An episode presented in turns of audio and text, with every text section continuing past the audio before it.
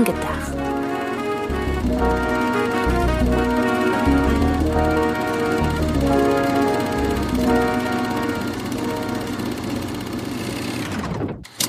Hallo, liebe Zuhörerinnen und Zuhörer, zu einer neuen Ausgabe von Film gedacht. Film gedacht, sowie nachgedacht, nur mit Film und mit Antje Wessels.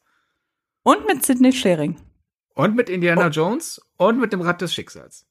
Genau. Denn nachdem wir in der letzten Woche über Streaming insbesondere gesprochen haben, wo wir im Nachhinein ein bisschen selbstkritisch sagen müssen, irgendwie war die Folge für unsere Verhältnisse ein bisschen inhaltsleer. Deshalb hoffen wir, dass wir das Ganze diesmal etwas wieder etwas mehr mit Inhalt füllen können. Ähm, gehen wir diese Woche wieder ins Kino, denn wir haben beide im Vorfeld dieser Aufnahme Indiana Jones und das Rad des Schicksals sehen können. Ein Film, den ich in der Vorabkommunikation tatsächlich mit als einen der meist erwarteten Filme des Jahres wahrgenommen habe. Wie war das bei dir? Würde ich auch sagen, denn äh, Indiana Jones ist ja eine große Marke und an der hängt auch viel Nostalgie, aber über verschiedene Generationen hinweg. Und daher, glaube, der war in sehr vielen Top 5 Listen der meist erwarteten Filme des Jahres. Sogar selbst nach der Cannes-Premiere immer noch, weil zumindest in meinem Umfeld viele gesagt haben, ja, das kann ja nicht stimmen. Jetzt will ich den erst recht sehen, um den arroganten Cannes-Kritikern zu zeigen, dass ich ihn besser fand. Das finde ich spannend, dass du das sagst, denn wir haben mal, das haben wir nicht öffentlich gemacht, das haben wir mal so zum Spaß gemacht, äh, wir beide nur, Anfang des Jahres unsere Top 10 der erfolgreichsten Filme 2023 versucht vorherzusagen. Ich bin auf jeden Fall jetzt schon gescheitert, weil ich Dungeons and Dragons drin hatte. Film der Herzen. Ähm, und du hattest Indiana Jones drin. Und du warst damals ein bisschen überrascht, dass ich Indiana Jones nicht drin hatte, mit der Begründung, dass ich glaube, dass der Film sich zielgruppentechnisch zwischen die Stühle setzt. Und deshalb bin ich auch im Vorfeld so überrascht gewesen, dass das, was du gerade gesagt hast, ähm, auch meine Wahrnehmung war, dass den Film wirklich durch die Bank alle Leute irgendwie zu erwarten scheinen, wo ich mir aber denke, dass doch eine ganz bestimmte Zielgruppe, die letzten Endes aufgrund der FSK aber so, sowieso nicht berücksichtigt werden kann, denn die jungen Leute, unter zwölf, beziehungsweise die heutige Jugend, so von zwölf bis 18 zugegeben, die werden den Film sehen dürfen. Ähm, aber dass die doch mit einem Indiana Jones gar nicht richtig was anfangen können. Wie siehst du denn den Stellenwert von Indiana Jones in der heutigen äh, wichtigen Kinogeneration als ja Popkulturphänomen? Ich weiß ja nicht, wie viele 12- bis 18-jährige filminteressierte Person du kennst, die äh, Indiana Jones komplett uninteressant finden. Ach, nee, gar niemanden. Deshalb frage ich ja dich. Ich habe da ja keinen Einblick drin. Okay. Das ist ja alles Mutmaßung. Okay, weil das klang bei dir gerade so ein bisschen eher so nach Überzeugung. So, es interessiert doch keinen Zwölfjährigen, wer Indiana Jones ist. Aber wie Nein, ich habe gesagt, ich, ich kann mir nicht vorstellen. Ach so, also wenn ich mich halt umschaue in äh, Filmforen und in Diskussionen auf sozialen Medien, würde ich sagen, dass Indiana Jones immer noch die zeitlos weiter äh, eine äh, Strahlkraft auf Leute hat, die zumindest halt US-amerikanisches Abenteuer-Blockbuster-Kino affin sind. Selbstredend lässt diese Strahlkraft halt über die Zeit ein bisschen nach. Wer so jung ist, nie einen Indiana Jones Film im Kino gesehen haben zu können, hat halt natürlich einfach in seiner eigenen äh, Formierungsphase des Filmsgeschmack genug andere US-Blockbuster, die vielleicht eine stärkere Prägung haben konnten. Halt einfach so dieses, diesen klassischen Effekt, oh, wenn ich an meine großen Kinoerlebnisse denke, haben Filme XY natürlich dann einfach eine, eine, eine nähere, eine, eine nähere äh, emotionale Kraft weil man das selber neu im Kino für sich entdeckt hat. Aber dass Indiana Jones von Leuten weiterhin neu entdeckt wird, äh, weil wahlweise es einfach dazugehört oder halt einfach man gehört hat, dass diese Filme äh, gut sind und wenn man sich ja eh für Abenteuer interessiert, da kann man die auch gucken. Das würde ich schon sagen. Es ist halt nicht mehr zwingend bei Leuten, die jetzt sagen wir mal, zwischen 12 und, und 18 sind jetzt so die allererste war ich so, so, jetzt gucke ich meinen ersten Abenteuerfilm, ich gucke jetzt Indiana Jones, ist aufgrund des Alters, erklärt sich von selbst, Leute orientieren sich da ja dann doch eher in den meisten Fällen an Sachen, die, die äh, zeitlich näher an ihnen selbst sind, aber ich sehe so, also ich, ich sehe äh, Interesse an Indiana Jones auch bei jüngeren Leuten. Es ist halt nicht mehr die so lang gewachsene Nostalgie. Das erklärt sich ja von selbst. Wer seit 30 Jahren Indiana Jones toll findet, hat natürlich eine andere Beziehung zu Indiana Jones als jemand, der seit zwei Jahren Indiana Jones kennt. Wie gesagt, ich bin da wirklich sehr gespannt, wie der performen wird. Ob man dann auch irgendwann so ein äh, genaue Forschung betreiben kann, welche demografischen Gruppen den Film jetzt gesehen haben und so weiter und so fort. Ähm, du hast gerade schon Kino und besondere Kinobesuche angesprochen. Klar, allein von Jahrzehnt, vom äh, Jahrhundert hätte ich fast gesagt, nein, bleiben wir beim Jahrzehnt, ähm, kannst du die Filme ja zum, oder können wir beide die Filme zum Zeitpunkt ihrer Veröffentlichung nicht im Kino gesehen haben, aber hast du äh, irgendeinen der vier Filme im Kino gesehen und sei es durch Wiederaufführung? Mein Teil 4 kam 2008 raus. Da äh, so jung bin ich nicht. den konnte ich im Kino gucken. Den habe ich auch im Kino gesehen. Äh, sogar in der Vorpremiere und die Stimmung war super. Das ist ja auch ein Phänomen an sich. Die Kritiken waren ja ziemlich gut. Die Einspielergebnisse äh, waren toll. Und auf einmal reden alle davon, dass das sehr grauenvoll war und niemand den im Kino gesehen hat und alle fanden es doof und irgendwie, ich weiß nicht. Äh, aber eins bis drei muss ich sagen, äh, hatte ich nie die Gelegenheit im Kino zu schauen. Ich könnte mich auch nie erinnern, dass in meiner Nähe mal eine Wiederaufführung auch noch stattfand. Also ich hatte nie die Möglichkeit. Ich musste mich bei Indiana Jones 1 bis 3 mit äh, Heimkino begnügen. Und was ist rückwirkend dein, wie, wie nahe steht dir das Indiana Jones Franchise? Ich finde Indiana Jones als Filmreihe sehr toll, hab aber da auch schon, ich bin da quasi dann Teil des, des, des Problems vielleicht, was du vermutest. Ich habe bei Indiana Jones jetzt keine so große nostalgische äh, Verbindung. Ich, für mich ist es eine sehr äh, tolle Filmreihe mit einem, äh, äh, wenn wir jetzt von Teil 1 bis 4 noch reden, ähm, mit einem sehr starken Ausreißer nach unten, aber drei Filme, die man super findet, ist ja auch immer noch ein schöner Schnitt.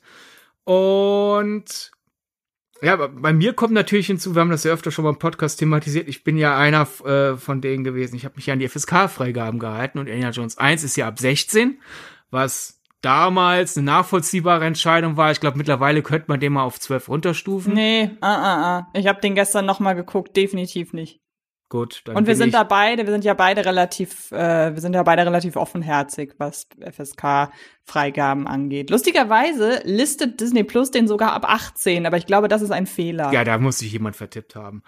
Äh, okay, dann bin ich da vielleicht zu locker, aber dessen ungeachtet ist er halt ab 16. Das heißt, ich habe natürlich mit der Indiana Jones Filmreihe gewartet, hm.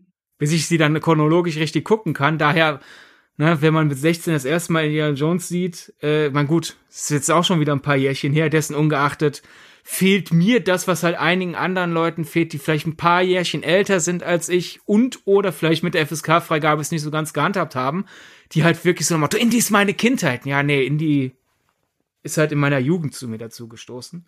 Daher ist, ist die Art der Bewunderung eine andere, dessen ungeachtet ist die da. Das ist ja auch mal ein komisches Gefühl, du kennst das sicher auch. Wenn man das Gefühl hat, man steht unter Druck, so nach Motto, du magst einen Film oder magst eine Filmreihe, aber Leute erwarten, du musst es noch mehr mögen. Und man denkt so, mhm. ich mag das doch schon sehr. Was, was willst du von mir? Das habe ich manchmal, wenn ich mit etwas älteren KollegInnen spreche bei Indiana Jones. Ich so, ich finde die doch toll. Es ist halt einfach, ich habe keine Indiana Jones Spielsachen und wenn ich mich in den Schlaf murmel, dann singe ich dabei nicht das Indiana Jones Theme. Also, jetzt äh, vielleicht äh, von, bei einigen Hörerinnen und Hörern aufkommenden Hass vielleicht ein bisschen auf mich ziehen, denn genau. ähm, ich muss sagen, den vierten habe ich nie gesehen. Da habe ich mich einfach immer in Bubbles aufgehalten, die sich im privaten Rahmen entweder einfach nicht mit Filmen befassen oder aber im, ähm, im Filmrahmen mir immer davon abgeraten haben. Also der Diskurs rund um Indie 4 ist ja nun mal sehr negativ offenbar geworden. Ich habe das halt nie möglich mitbekommen. Ähm, mein Diskurs existierte erst, als der schon negativ war. Ähm, und deshalb habe ich den vierten nie gesehen, auch wenn ich gestehen muss, dass ich langsam wirklich Bock darauf habe. Und nachdem ich Indie 5 jetzt gesehen habe, habe ich jetzt gestern nochmal angefangen, mit dem ersten Teil nochmal die gesamte Reihe zu rewatchen, weil das relativ lange her ist, dass ich die gesehen habe. Ich habe noch sehr genaue Erinnerungen an Teil 2. Ähm, der ja von vielen, könnte es sein, um uns vorwegzunehmen, dass das dein Ausreißer ist? Das ist mit Abstand mein Ausreißer nach unten. Dachte also, ich mir. Oh, äh. Weil ich habe das Gefühl, durch vier, also wenn ich mal so ein bisschen mich in die Diskussion rein recherchiere, habe ich so das Gefühl, als es nur drei Filme gab, da war zwei bei vielen der Ausreißer und dann kam vier und dann denken die Leute, jetzt war die ganze, waren die ganzen drei Filme äh, super und vier ist halt der Ausreißer nach unten. Das ist so ein bisschen meine, ähm, so ein bisschen mein Gefühl, ohne da jetzt äh, die Hand für ins Feuer legen zu wollen. Aber der zweite Film war halt einfach quasi der erste real Erwachsenenfilm, den ich mit meiner Mama geguckt habe. Und den habe ich auch mehrmals geguckt. Und ähm, irgendwie, ohne dass jetzt da groß nostalgische Gefühle oder so aufkommen, aber ich habe den halt einfach sehr früh gesehen und fand den entsprechend auch sehr, sehr aufregend und äh, sehr spannend. Heute gehe ich einfach mal davon aus, dass das in der Form nicht mehr so ist. Ähm, aber der ist dann ja heute oder spätestens morgen dran. Ähm, und dann werde ich mir noch mal den, ähm, den dritten angucken. An den habe ich gute Erinnerungen. Ich muss aber tatsächlich sagen, dass mir gestern beim ersten Teil wieder aufgefallen ist und das war offenbar dann auch nicht die Schuld, ähm, dass ich den, als ich den das erste Mal gesehen habe, dass ich da irgendwie nicht aufmerksam war oder so. Ich muss halt leider sagen, aus heutiger Perspektive finde ich den ersten Teil, der fängt mit einer grandiosen Szene an, hat ein wirklich erinnerungswürdiges Finale und dazwischen haben wir eine absolut nervige Frauenfigur. Ich weiß, die in Teil 2 wird als noch wesentlich nerviger angesehen, aber ich finde, sie hat halt überhaupt keinen Mehrwert in der ganzen Handlung. Und ich finde den Mittelteil einfach sehr lang, sehr schleppend und es gibt sehr viele Minuten und Szenen, die irgendwie nicht wirklich dazu beitragen, dass es in der Handlung weitergeht. Und unter diesem Gesichtspunkt kann ich vorwegnehmen, dass Teil 5 schon vom Tempo her und von den Sehgewohnheiten, weil man muss ja auch sagen, die Sehgewohnheiten waren ja damals einfach andere, ähm, dass da Teil 5 sich jetzt schon sehr den Sehgewohnheiten anpasst. Und ich hatte bei Teil 5 den Eindruck, der kommt ja aus den Action-Szenen, die versuchen, so ikonisch zu sein, wie die Szene mit dem, mit der großen Kugel beispielsweise, der kommt da überhaupt nicht mehr raus. Also der macht im Grunde genau das Gegenteil und vielleicht auch ähm, dessen geschuldet, dass ja die Aufmerksamkeitsspanne von vielen Leuten heutzutage bei Filmschaffenden als wesentlich niedriger erachtet wird als früher. Aber das kann ich auf jeden Fall schon mal vorwegnehmen. Ähm, ich mich verbindet tatsächlich nur, ich verbinde nur irgendetwas mit zwei und die restlichen Filme sind mir einfach als Film emotional nicht wichtig, aber ich habe mich jetzt noch mal bestätigt, den ersten mag ich nicht. In Erinnerung mag ich den dritten sehr, deshalb bin ich gespannt, was der Rewatch da mit mir macht. Äh, dazu zwei Anschlusspunkte von mir. Also ich finde es echt faszinierend, wenn du schon äh, Karen Allen als Marion äh, Ravenwood in eins nervig und unnötig ja, findest, weiß. obwohl die ja eine taffe für sich selbst einstehende Person ist und ich, ich finde sie sehr wohl plotrelevant. Also da Du hast es gerade zwar selber gesagt, aber ich will es nochmal unterstreichen. Ich bin sehr gespannt, was du nach dem Rewatch von zwei da sagst. Da kann ich einmal ganz kurz einhaken, weil ähm, das hat Tobi, den, wir haben den zusammengeguckt und der meinte halt was Interessantes. Ich hätte es wahrscheinlich nicht so formuliert, weil es von der Formulierung hier mir nicht so direkt mich so direkt angesprungen, aber er meinte halt, das ist halt in der Wahrnehmung der späten 70er eine starke Frauenfigur. Und ich glaube, damit trifft das ganz gut. Ja, man würde ich nicht wieder äh, äh, widersprechen, aber so hat man sich damals eine starke Frau vorgeführt, ist immer noch besser als halt in Teil 2, ich hasse Frauen, die blöden Bitches sollen die Fresse halten, guck mal, wie sie nerven, weil das so ja, die, der, das stimmt die Ausstrahlung schon. von, es tut mir leid, ich habe es schon mal woanders gesagt, ich, ich weiß, wie sehr äh, anderen Leuten der zweite Teil am Herz liegt und daher ignoriert den Schwachsinn, den ich dann laber einfach. Ja, ich will euch den zweiten nicht kaputt machen, aber ähm, es ist ja kein Geheimnis. George Lucas äh, äh hatte eine, eine Scheidung gerade frisch hinter sich, Steven Spielberg gerade eine Trennung frisch hinter sich und dann haben sie Teil 2 gemacht. Und ich finde, man merkt diese, ich bin sauer auf die Welt und vor allem auf Frauen. Stimmung dem zweiten Teil enorm an und manche nehmen das ja als Stärke, so ach, das sind diese Leute, die diesen Eskapismus machen und jetzt kanalisieren sie ihre dunkle Seite. Ist das nicht faszinierend? Aus der äh, Herangehensweise, bitte, schön.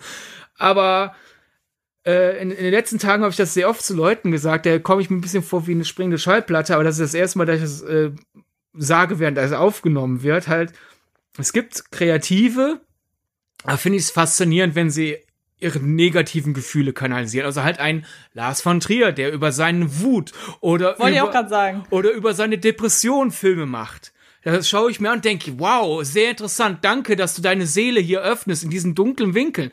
Wenn Steven Spielberg wütend und grantig ist, das will ich nicht sehen. Weil ich, äh, erstens, ich finde, das ist halt einfach nicht seine Art Kunst, deswegen soll er, wenn er wütend ist, halt einfach Urlaub machen. Und zweitens finde ich die Kunst, die bei rauskommt, halt einfach nicht interessant. Tut mir leid. Also das äh, wusste ich nicht. Ist aber eine sehr schöne Randnotiz. Ist schön, dass ich die erfahre, bevor ich den zweiten jetzt noch mal gucke. Ja. Ähm, und was war der andere Punkt? Jetzt haben wir natürlich so lange drüber ge, äh, über den einen Punkt gesprochen. Jetzt habe ich den Anschluss. Vergessen. Tempo vielleicht, dass ich das Tempo. Ja, das Tempo. Äh, du hast ja dann gesagt, dass äh, fünf hier deutlich näher an den heutigen Sehgewohnheiten ist. Das, das definitiv. Ich finde alle Indiana Jones Filme, allen Indiana Jones Filmen merkt man an, obwohl sie stets etwas filmisch zurückblickendes haben, denn letzten Endes ist die Ursuppe der Indiana Jones Filmreihe ja das sind ja die Film-Serials der 30er Jahre und 40er Jahre, also diese kleinen Abenteuer, Kurzfilmserien, die vor den Eichenfilmen gespannt waren. Äh, das heißt, es, sie fußen eigentlich schon seit jeher auf Sachen, die schon lange zurückwirken, also lange zurückliegen, äh, aber es ist dennoch von der eigenen Zeit gemacht. Da, ja, Indiana Jones 1 hat ein ganz anderes Erzähltempo und war da, für damalige Verhältnisse aufregend und schnell. Äh, heute ist es ein vergleichsweise langsameres Abenteuer. Und äh, der zweite ist schon deutlich stärker an diesem Themenpark-Kino. Passenderweise gibt's ja auch eine sehr lange sozusagen Achterbahnsequenz. Der dritte, da merkt man schon, da nähern wir uns so dem moderneren Blockbuster-Kino. Äh, ja, dann vier wirkt auch total nach einem Film aus den 2000er Jahren und im Guten wie im Schlechten in meinen Augen, um ein bisschen vorwegzugreifen, vor allem im Schlechten, wirkt der fünfte wie ein Film von heute. Bin voll gespannt auf die an, auf voll, bin, werde immer gespannter tatsächlich auf Teil 4. also mal ganz im Ernst, jetzt äh, vollkommen unabhängig davon, ihr könnt ja, so wie ihr gerade es aushalten musstet, dass ich zwei in den Dreck ziehe, muss ich es halt als jemand, der vier äh, mag, ich muss halt damit leben, dass viele von euch da draußen den vierten doof finden. Ihr könnt ihn ja gern doof finden, aber können wir uns mal bitte einig sein? Vor allem diejenigen von uns, die halt Teil irgendwie dieser Branche sind. Leute, die ihr Geld damit verdienen, über Filme zu reden oder über, über Filme zu schreiben. Sollten das KollegInnen hören. Können wir bitte diesen blöden Gag, dass es den vierten nicht gibt, endlich einmotten? Ich meine, Leute, ihr müsst auch Anspruch an euch selbst haben. Der Gag ist äh, über ein Jahrzehnt alt und Leute erzählen den immer noch so, als wäre denen gerade ganz frisch und frech eingefallen. Also ich kann nicht mehr hören, warum hat meine Indiana Jones Box denn vier Blu-rays? Es gibt doch nur drei Indiana Jones Filme. Vor der Pressevorführung habe ich gehört, wie einige, warum erzählt ihr alle, das ist jetzt Indiana Jones 5? Müssten die nicht erst den vierten drehen? der Gag ist so durch. Habt doch Anspruch an euch selbst. Ihr könnt den vierten meinetwegen doof finden, aber lasst euch neue Witze einfallen. Huh. Naja, ist das, hat das, wurde das nicht abgelöst durch das Ghostbusters-Franchise? Mein, dennoch, der, also der, der, vor allem halt, weil ja jetzt Teil 5 kommt, weißt du, wie, wer, wer hätte ich ein Trinkspiel in den letzten Tagen gemacht auf Indiana Jones 4? Gibt es nicht.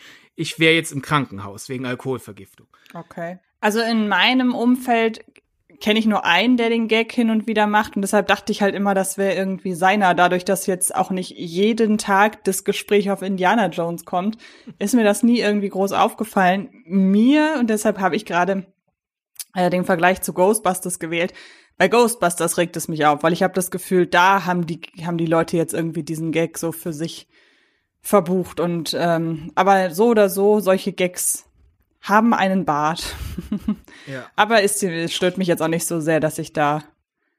Ich der Appell von dir, ich, ich würde ihn unterschreiben, aber ich hätte ihn nicht selber angebracht. Vor allem, es, wir machen ja teilweise auch KollegInnen, die ich sehr wertschätze. Deswegen ärgert es mich aber dann teilweise noch mehr, weil ich denke, du machst doch gute Arbeit. Warum machst du dann ja. so ein. Es ist halt, es ist die noch ätzendere Variante von Leute, die halt im Jahr 2023 immer noch, wenn vor manchen Filmen, manche Verleiher machen es ja immer noch, vorm Film diese Warn, dieser Warnhinweis kommt bitte keine Bild- und Ton mit Schnipsel, weil das ist Piraterie und damit äh, gehen Jobs zugrunde. Leute, die im Jahr 2023 immer noch denken, es ist lustig, sich zu ihrer Begleitung rüberzulehnen und so laut zu flüstern, dass der ganze Saal es hört, mach die Kamera aus. Der Gag hm. war halt in den 2000ern schon tot, aber da hast du ja kein Opfer, aber halt immer noch dieses, kleinkarierte, ich finde den Film doof, also existiert der nicht.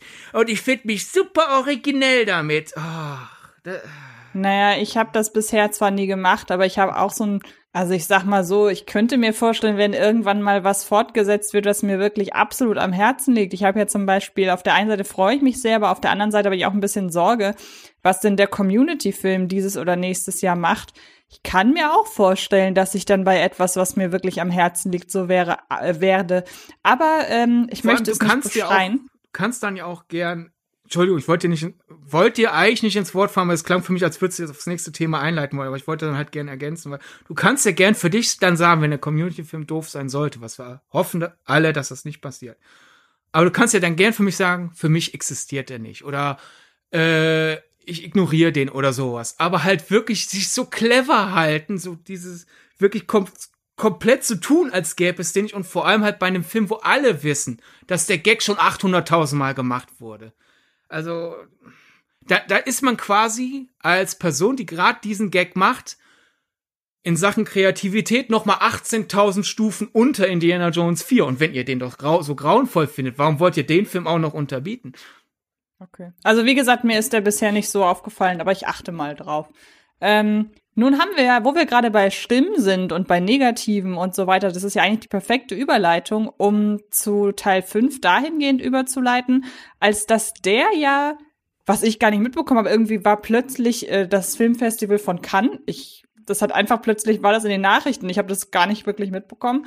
Und dann hat ausgerechnet die Rezeption von Indiana Jones 5, den ich jetzt nicht erwartet hätte, dass der Kurator oder die Kuratorin den Film für Cannes auswählt, aber gut, hat ausgerechnet der für die lauteste Berichterstattung so gesorgt. Und das habe auch ich mitbekommen. Ähm, und zwar nicht zwingend positiv. Es waren jetzt auch keine 100% Verrisse, aber natürlich, wie das in Cannes so ist, die negativen Stimmen setzen sich ja in der Regel durch gegen die positiven. Ähm, und dann war es meinem Empfinden nach vom Verhältnis auch schon eher das Durchschnitt und, ne und Negative das Ganze dominiert haben. Und lustigerweise hatte ich aber das Gefühl, dass das gerade die Hardcore-Fans nicht wirklich interessiert hat. Das hast du ja auch gerade schon so angedeutet, dieses Ich guck den ja trotzdem. Ähm, und ich muss auch sagen, ich habe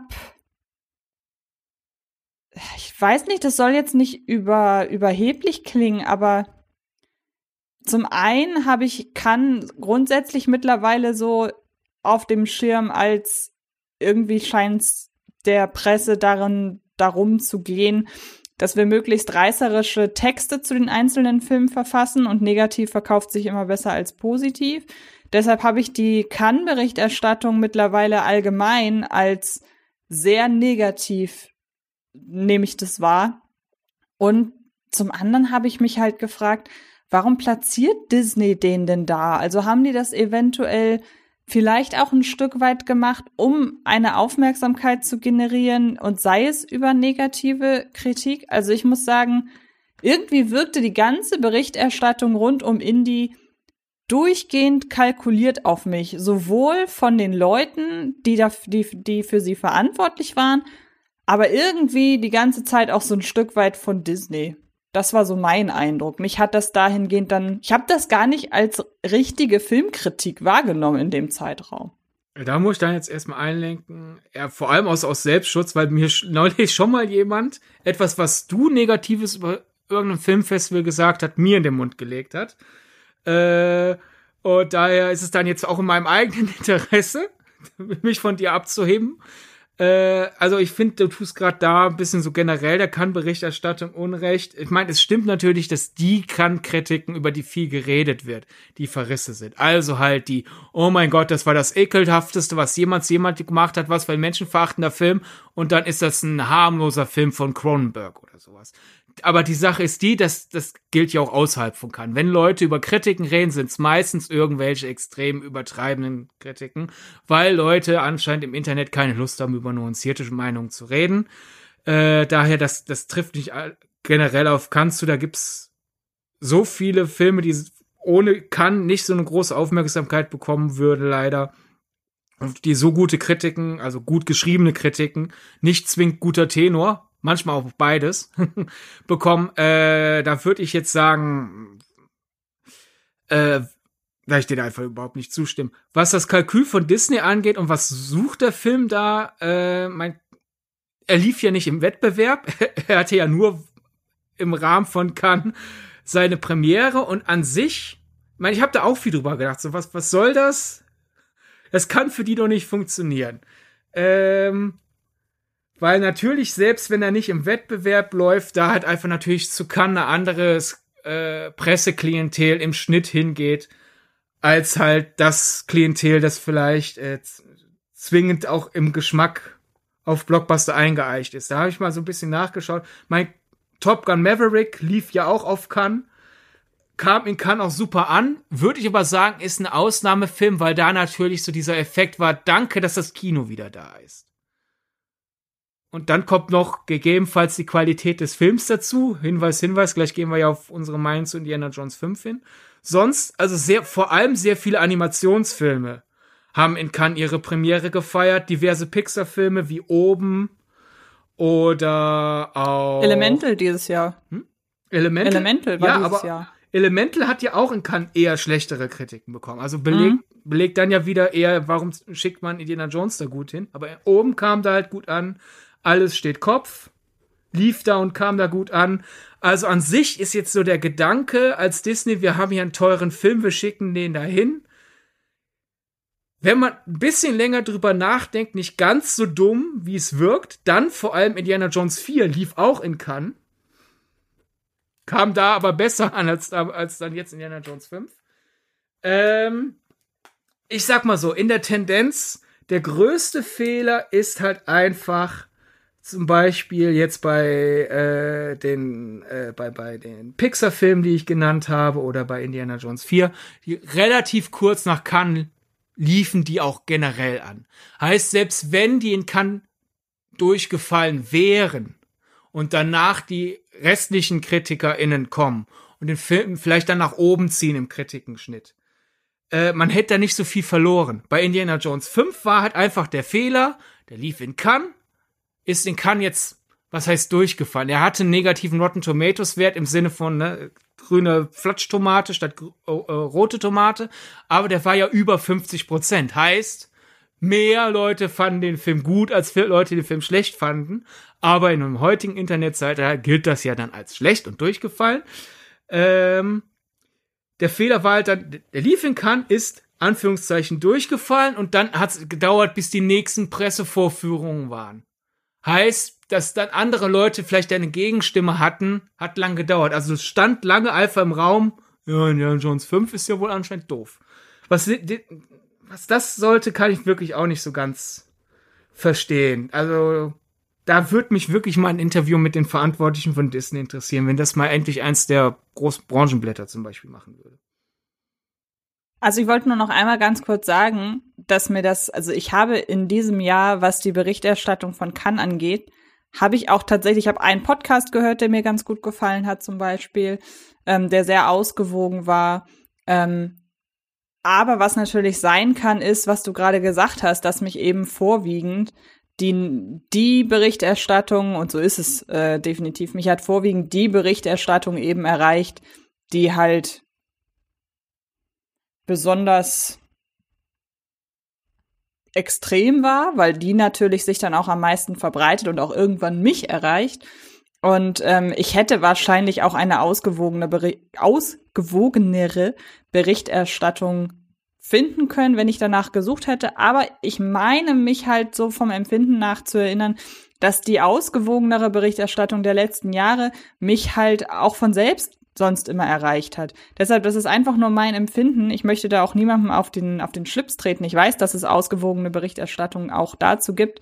Aber das war einfach mein Empfinden. So, da kann ich ja auch nichts gegen sagen. Und ich bin auch, klingt sehr spannend, was du sagst. Also ich würde auch sehr gerne einen Artikel darüber lesen. Ähm, vielleicht äh, liegt, legt Disney ja tatsächlich irgendwann offen, was sie dazu bewohnen. Ich meine, da, da Harrison Ford eine Überraschungsehrenauszeichnung kann, bekommen hat, könnte ich mir vorstellen, man hat vielleicht sogar gar nicht mal groß über, drüber nachgedacht, wie die Kritiken ausfallen könnten, sondern man hat einfach gedacht, große Berichterstattung, Harrison Ford in Cannes, viele Fotos, die dann in, in äh, Boulevard-eskeren Medien vorkommen können, und dass man sich einfach auf den Strahlfaktor verlassen hat und die Kritiken, da hat vielleicht wirklich niemand drüber groß nachgedacht. Mein letzten kann Endes ist ja auch. Entschuldigung, sag du ruhig. Na, ich würde nur sagen, kann ist ja auch eigentlich dafür bekannt, dass sie schon hin und wieder mal so das Prestige vor den Anspruch an den Film stellen. Deshalb und kann man, ja sein. Man darf halt nicht vergessen, man, das ist ja auch eine der Sachen, die wir uns beide gedacht haben, nämlich als wir dann äh, im Privaten äh, die versucht haben, die, die kommerzielle Kinohitliste vorherzusagen, selbst wenn du Indiana Jones 5 nicht in deinen Top 10 hattest für das Kinojahr, äh, wir waren uns ja beide einig, die Leute, die reingehen, werden eh reingehen. Mhm. Äh, würde dann auch noch mal untermauern, dass vielleicht Disney es egal war, wie der in Cannes bei den Kritiken ankommen wird, weil die wussten, die Kritiken werden jetzt keinen davon abhalten, reinzugehen. Und vielleicht sogar, das geht jetzt aber eher so in Richtung Verschwörungstheorie, das ist nicht meine wirkliche Meinung, es ist eher so mit einem Zwinkern gesagt, vielleicht war ja auch der Gedanke, wenn die den kann schlechter finden und dann wird nach und nach die Stimmung positiver, kann ja auch nicht schaden, weil Leute natürlich sonst was erwarten, wenn dann Kant durchfällt. Und wenn dann der eigentliche Film kommt, ist er dann, ach, jetzt bin ich ja positiv überrascht. Ist nicht wirklich der, ich denke nicht, dass da jemand wirklich bei Disney das so auf ein Whiteboard gemalt hat. Aber vielleicht war es in zwei, drei Hinterköpfen. Ja, Im schlimmsten Fall sind die Leute positiv überrascht und ja. Ist bisher auch meine Erfahrung, weil jetzt können wir vielleicht in den Kritikenteil rübergehen. Ist das für dich okay? Ja, ich habe ja schon gesagt, dass das für mich entsprechend nichts an der Erwartungshaltung geändert hat. Nur noch ganz kurz, bei dir dann auch nicht? Nee, weil äh, ich habe halt gedacht, wenn es zwei gute Stunden wären oder zweieinhalb, wenn es zweieinhalb gute Stunden wären, bin ich froh. Wenn es zweieinhalb schlechte Stunden wären, denke ich, na gut, waren halt zweieinhalb schlechte Stunden. Das ist einfach die Sache, obwohl ich die Indiana Jones Reihe ja sehr mag, kann man bei mir nicht die Kindheit kaputt machen, wie ja anfangs gesagt. Oder retten, je nachdem. Da, da, da stand nichts Emotionales auf dem Spiel. Nee, gut, dann sind wir da auf einer Ebene. Und dann können wir auch gerne in den Kritikteil. Genau. Weil die Sache ist die, ich kann ja jetzt schon mal sagen, ich fand ihn extrem langweilig und ich bin dann aus der Pressevorführung rausgegangen und ich dachte, boah, das wird jetzt ein Hauen und Stechen. Wenn dann so die Leute halt in Blasen rumherum stehen und äh, die, die, die, die arme äh, äh, Presseagentin die Stemmen einfangen muss. Ich dachte schon so, boah, die wird quasi gleich emotional massakriert, weil die Leute mhm. ihre Wut an sie ablassen. Und dann kam wirklich von sehr vielen, aber besser als erwartet. Also, ob das jetzt an Cannes lag oder halt wieder am Klischee, Indiana Jones 4 hat meine Kindheit zerstört und der Film hat nicht meine Kindheit zerstört, weil sie war ja schon zerstört, also das bin ich ja jetzt positiv überrascht. Ich weiß es nicht, oder die Leute fanden ihn wirklich einfach nur viel besser als ich. Kann ja auch sein, das kann ich wie gesagt nicht einschätzen, aber ich habe halt wirklich, während ich diese überrascht positiven Stimmen um mich herum gehört habe, wirklich gedacht so, hm, also Wer weiß, wenn denn kann durch die Decke gegangen wäre oder wir hätten noch keine Meinung, würde vielleicht anders einfallen, ausfallen. Was kein, möchte ich nochmal hundertmal äh, unterstrichen wissen, jetzt die anderen Le die Meinung der anderen Leute nicht schlechter reden will, weil es ist natürlich komplett menschlich, wenn man einen Film sieht, von dem man gar nichts weiß, hat man einfach nur seine Meinung. Wenn man einen Film sieht, von dem alle vorher gesagt haben, der ist super, geht man natürlich mit einer anderen Erwartungshaltung rein, wenn man von in einen Film reingeht, wo vorher die Leute gesagt haben, äh, selbst reden, wenn man dann nicht rausgeht mit äh, ist nicht mehr der Gedanke, ach, ich fand ihn nicht äh, sondern, ach, ich bin froh, dass ich den nicht äh fand, weil viele anderen fanden ihn ja äh. Daher ist es vollkommen menschlich, sollten Leute wirklich vielleicht durch die Kann-Berichterstattung beeinflusst worden sein. Ich will damit die Meinung der anderen nicht kleiner reden, weil mir ist es neulich schon mal passiert. Ich habe so eine Abstraktionsgedanken gemacht, aber es kam anscheinend rüber, ich will damit sagen, die anderen Leute sind ja dumm, weil sie sich beeinflussen lassen. Nein, ich lasse mich ja auch beeinflussen. Wer Indiana Jones mir mein Kindheit hält, mein Kindheit hält, wäre ich ja auch anders reingegangen. Es ist einfach nur eine Feststellung. Ich will damit keiner anderer Leute Meinung kleiner reden. Ja, nur kurz zum Abgleich. Also ich habe nicht so viel wahrgenommen bei meiner Pressevorführung in Hamburg. Ähm, der, mit dem ich den geguckt habe, fand ihn unterhaltsam. Ich habe von einer Kollegin, die vor mir dran war, mitbekommen, die meinte, es ist ein runder Abschluss. Also allein von dem, was ich mitbekommen habe, waren es 100% zufriedene Stimmen, aber ich habe halt nur zwei Stimmen mitbekommen.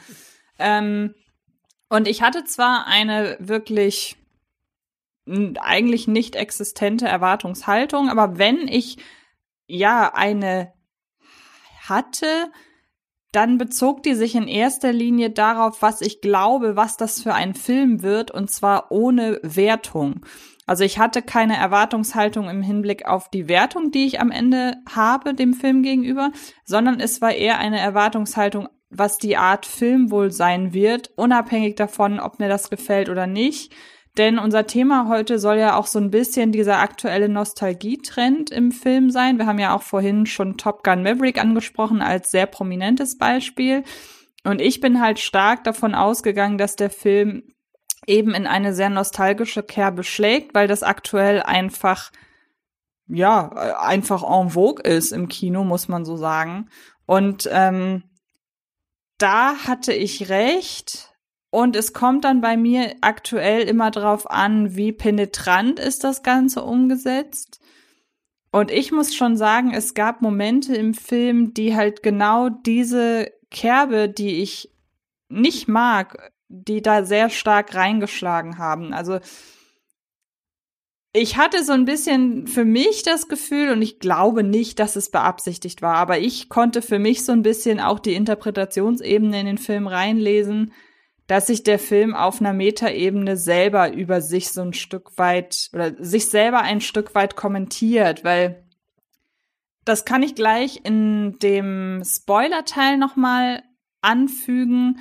Aber der Blick auf das Zurück, auf die Vergangenheit und auch der Blick auf die Figur Indiana Jones, alles, was damit gemacht wird, alles, was da seine Entwicklungen findet in dem Film, das lässt sich für mich auch auf den Film und das Franchise im Allgemeinen übertragen. Und lange Rede, kurzer Sinn. Ich hatte zweieinhalb Stunden überraschend kurzweiligen Spaß. Ich finde nicht, dass der sich wie zweieinhalb Stunden angefühlt hat, aber ich habe aktuell sowieso das Gefühl, dass dadurch, dass ich nicht mehr so viel im Kino bin, mich Filme generell nicht mehr so schnell langweilen. Also irgendwie aktuell komme ich auch durch zweieinhalb Stunden überraschend gut durch. Ähm, und ich hatte aber auch gefühlt nach dem Kinobesuch schon fast alles wieder vergessen und hatte die ganze Zeit das Gefühl, man rennt ganz verzweifelt einem Gefühl hinterher oder einer, ja, dem Kreieren von Szenen, von ikonischen Szenen hinterher, wie sie Teil 1 bis 3 hervorgebracht haben, schafft das aber die ganze Zeit nicht. Also meinem Empfinden nach fühlte sich der Film sehr, sehr verkrampft an. Und das hat für mich den, den Genuss schon stark geschmälert, inklusive diesem ja sehr kritischen Trend wieder hin zur Nostalgie. Ähm, aber ich habe mich halt schockverliebt in äh, die weibliche Hauptdarstellerin und ähm, die hat viel, hat mich über viele Punkte, die ich eher kritisch sehe, auch hinweggetragen. Also Phoebe Waller-Bridge ist in dem Film wirklich ganz, ganz toll, finde ich. Also, für mich hat das sich auch nicht angefühlt wie zweieinhalb Stunden. Für mich hat es sich nämlich länger angefühlt durch die Ich wollte gerade sagen, sondern wie sieben. ja, sieben nicht, also Leute. Wollen wir nicht übertreiben, aber äh, an die drei hätte für mich schon gekratzt vom, vom, vom empfundenen äh, Tempo her. Ähm, ich finde nicht, dass der besonders nostalgisch ist, aber da können, das können wir uns aufheben für den Spoiler-Teil dann gleich. Äh, genauso wie ich auch, ich fände schön, fast schon, wenn der Film sich selber kommentieren würde, weil auch das sollten wir uns dann vielleicht für den Spoiler-Teil aufheben, dann kannst du mir das erklären, was du da siehst, weil ich würde sagen, ich finde den Film zu dumm, um sich selber zu kommentieren. Also ich habe ja auch gesagt, der wird das garantiert nicht so meinen, aber ich konnte mir das da reinlesen und das fand ich für mich hat das den Film aufgewertet. Deshalb, ich bin ja immer so, wenn ich sage, ich kann was in einen Film rein, rein interpretieren und es lässt den Film für mich besser erscheinen, dann dann, dann mache ich das auch. Ich finde es ja nur leider immer doof, wenn Leute etwas in den Film reininterpretieren. Das macht den Film zu einer Katastrophe, wo ich mir dann denke, hm, hat der Regisseur aber vielleicht nicht so gemeint. ja, aber da bin ich sehr gespannt. Vielleicht kannst du mich dann gleich erhellen. Vielleicht kriegt er dann doch noch ein paar Punkte bei mir oben drauf. Verkrampft würde ich unterschreiben oder angestrengt, weil ich hatte wirklich so die ganze Zeit so dieses Gefühl, dass der Film mir nicht entgegenbrüllt, weil dafür ist er halt nicht aufregend genug, sondern mich, keine Ahnung, fest an den Schultern packt, so, find das jetzt gut, find das jetzt gut. Ich so, dann leiste was. weil ich fand ihn, wir können dann ja, bevor wir in den Spoiler-Teil gehen und inhaltlich irgendwie rum äh, schwadronieren und schwurbeln, äh, einfach auf, auf, auf, auf den Plattenkritiken-Teil sozusagen gehen. Äh, ich fand halt ihn optisch sehr uninteressant. Es gibt mehrere Schauplätze über die ganze Welt verteilt, wo dann halt in einer Innenstadt Action-Szenen sind, Verfolgung etc. Und von den vier Orten, an die ich mich gerade spontan erinnern kann, sahen drei für mich exakt gleich aus. Und das ist nicht dann einfach, wenn du äh, im arabischen Raum bist und dann im europäischen Raum und die Städte sehen komplett gleich aus inszenatorisch und die Action fühlt sich gleich an, ist das verschenkt, weil zu so einem weltumspannenden Abenteuer gehört ja auch der ich bin an anderen Orten und dadurch fühlt es sich anders an Effekt und der war für mich weg. Das ist halt dann einfach, das wurde dann alles zu so einem sonnengegerbt bräunlichen Matsch für mich. Aber das ist super witzig, dass du das gerade sagst. Das hat auch ein bisschen damit zu tun, dass ich ja gestern noch mal Teil 1 geguckt habe. Aber ich kann mich, deshalb vermischt das bei mir in der Erinnerung. Ich kann mich wirklich explizit gerade nur an, ich glaube, es ist Marrakesch, die Szene mitten auf dem Markt, oder? Ob es jetzt Marrakesch war, ja, aber, ne? Aber ich kann mich gerade wirklich nur an diesen Ort erinnern.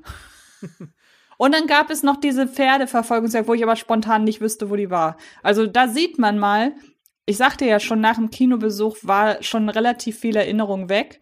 Äh, an die Szenen kann ich mich zumindest noch erinnern, aber ich könnte jetzt nicht nachsagen, wo das war. Es gab dann noch einen Ort, der sah äh, inszenatorisch genauso aus wie der Ort, wo die äh, Verfolgungsjagd auf dem Tuk-Tuk stattfand, aber es standen einmal Jugendliche in Poloshirts vor einer Vespa, womit klar werden sollte, wir sind jetzt aber in Sizilien und sonst sah alles genau gleich aus.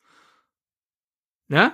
in, mein, in meiner Wahrnehmung. Dann äh, erzählerisch, es beginnt ja mit einer sehr langen Rückblende und für mich hat sich der Sinn der Rückblende nicht ergeben. Und damit will ich jetzt hier nicht, oh, der arrogante Kritiker kann sich nicht auf den Eskapismusfilm einlassen, sondern es ist halt einfach, wenn du mir ein Abenteuer zeigst, will ich ja geflecht sein. Entweder, weil ich mit der Figur mitfieber, so hoffentlich erreicht sie ihr Ziel, oder wenn da das Drehbuch nicht klappt, du kannst mich ja auch erreichen mit, okay, ich weiß gar nicht, warum irgendwas passiert, es ist alles nicht so gut geschrieben, aber wow, sieht das toll aus. Da, zur Not lass mich auch darauf ein.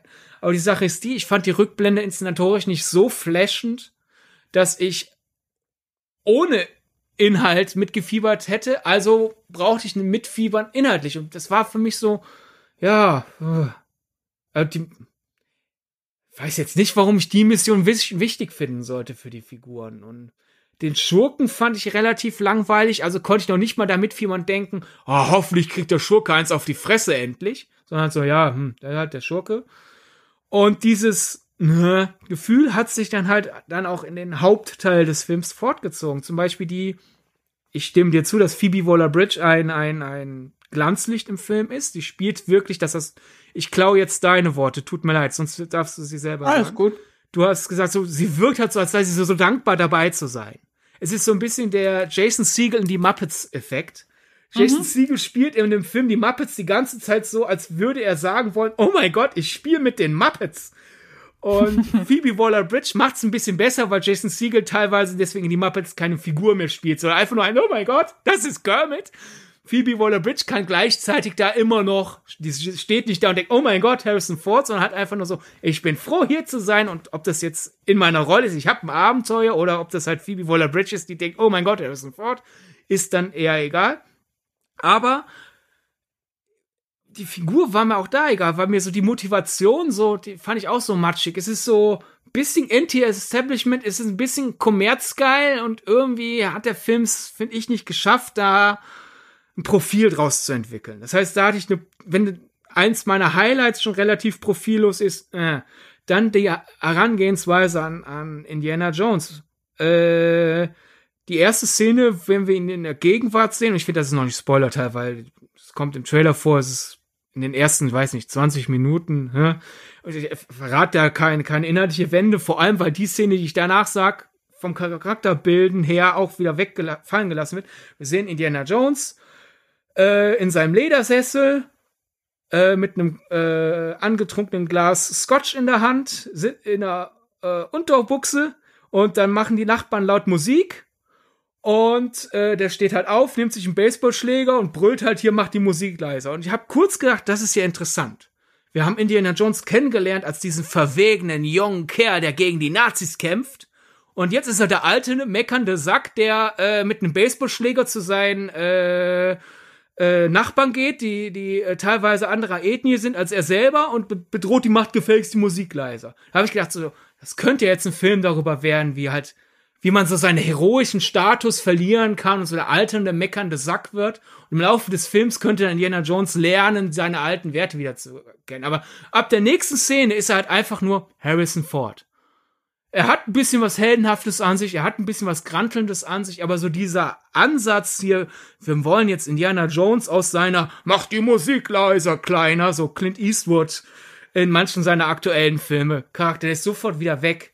Und da, es war alles für mich so, die Figuren machen das halt, und das meine ich mit diesem angestrengt so, die machen das halt, weil das muss ja. Wir sind in einem Abenteuerfilm, also gibt es jetzt eine Verfolgungsjagd wir sind im Abenteuerfilm so der Marke Indiana Jones, also werden jetzt ein paar Artefakte gesucht und ähm, ja, ähm, ähm, die Nazi-Filme mit Indiana Jones kamen ja am besten an. Also ist der Schurke halt ein Nazi und wir machen aber nichts damit.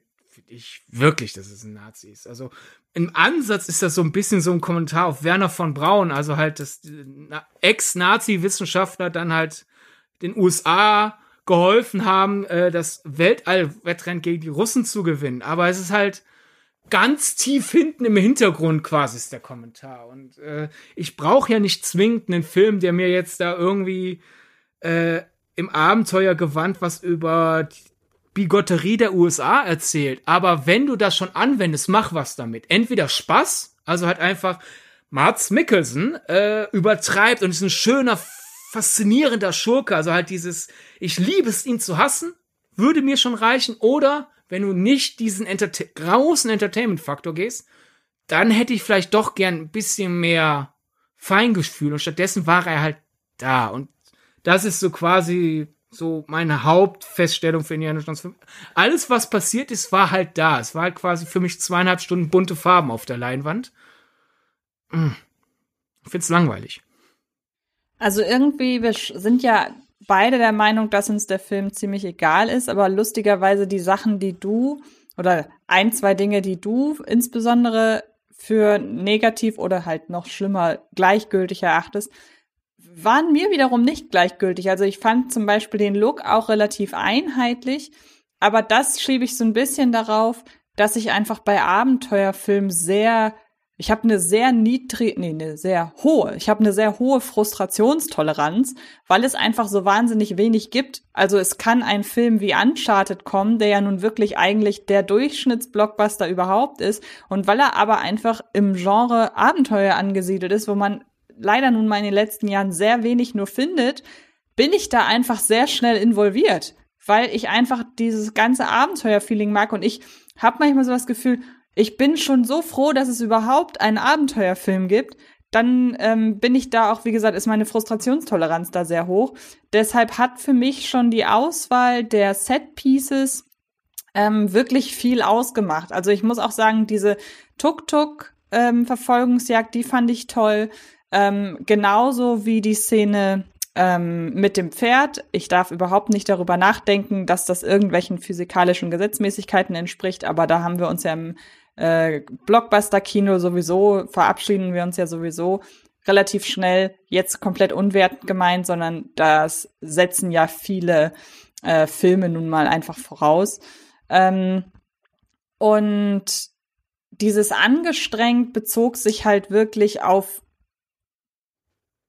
auf das, wie soll ich das sagen, auf das Aufgreifen von Tropes, wie die das halt irgendwie so haben erscheinen lassen. So, wir haben, wir haben uns die letzten Filme nochmal angeguckt, insbesondere eins bis drei, weil vier mögen die Fans ja nicht und haben uns da Tropes rausgeschrieben, die die Leute mochten und wir versuchen die jetzt so gut es geht zu erfüllen.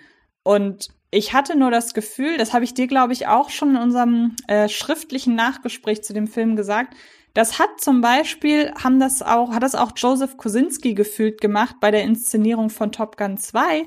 Aber irgendwie hat Top Gun 2 diese Liebe für Teil 1 und dieses Rekreieren des Gefühls von Teil 1, das hat Top Gun 2 halt einfach gelebt. Das haben die Macher von Top oder und Macherin von Top Gun 2 gelebt. Und ich finde, dass es bei Indie 5 einfach nur sehr behauptet wirkt. Und ähm, das ist so ein bisschen, glaube ich, ich glaube, das trifft das ganz gut, was ich über Indie 5 denke. Ähm, noch kurz zur Eingangssequenz. Die mochte ich tatsächlich, weil das für mich da noch gepasst hat, wie die Stimmung eines Indiana Jones Films rekreiert wird. Natürlich, seien wir ganz ehrlich, auch mit relativ billigen Mitteln.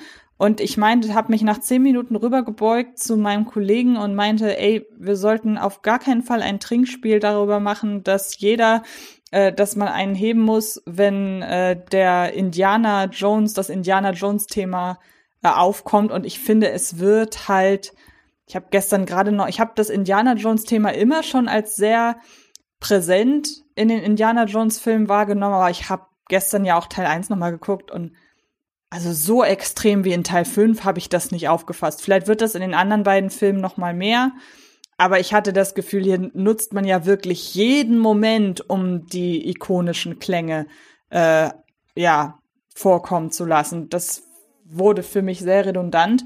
Es ist was der, Teil 5 es ist doch das, was du wolltest, Effekt.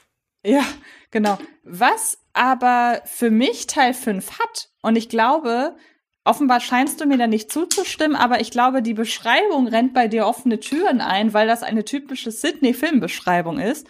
Er hat für mich den Charme und das Tempo eines Theme Park Rides. Also ich könnte total nachvollziehen, wenn man aus Teil 5 ha, eine Achterbahn macht und für Teil, von Teil 1 halt eben nicht. Also ich bin ja leider nie mit der Indiana Jones Achterbahn im Disneyland gefahren. Deshalb kann ich nicht sagen, ob das einfach nur den Stil von Indiana Jones, ob die einfach nur den Stil von Indiana Jones aufgreift oder ob das ähnlich ist wie bei Pirates, dass diese Bahn auch eine Geschichte erzählt.